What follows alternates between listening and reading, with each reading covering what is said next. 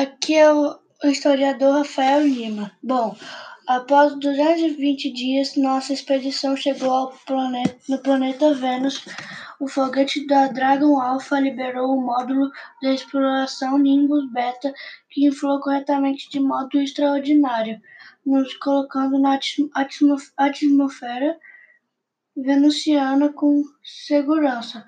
O planeta Vênus foi descoberto por antigos astrônomos babilônios no, no segundo milênio antes de Cristo e teve seu trânsito observado pela primeira vez no século XII pelo astrônomo persa Avicena, que observou que ele está mais perto da Terra do que o Sol e algumas vezes abaixo dele. Sua atmosfera só foi descoberta em 1761 pelo pesquisador russo e estudada a partir de 1790 pelo astrônomo alemão, que descobriu que quando o planeta estava em, crescente fino, seus pontos se estendiam por mais que 180 graus. Ponto. Continuando aqui, a primeira missão exploratória a Vênus ocorreu pela sonda soviética Venera 4 em 1961. A antiga União Soviética enviou mais de 15 sondas ao planeta. Depois foram lançadas as sondas norte-americanas como Mariner 2 em 1962, Pioneer, Magellan e Galileu, Cassini e Messenger.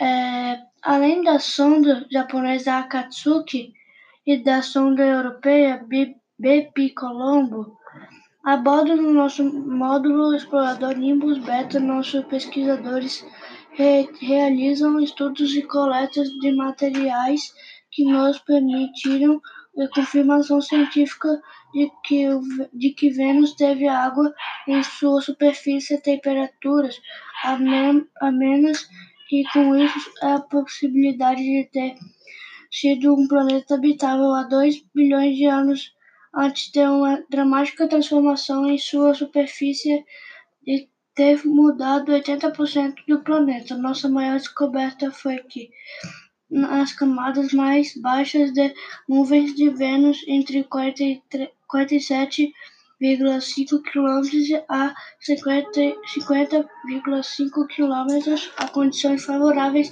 à existência de vida microbiana.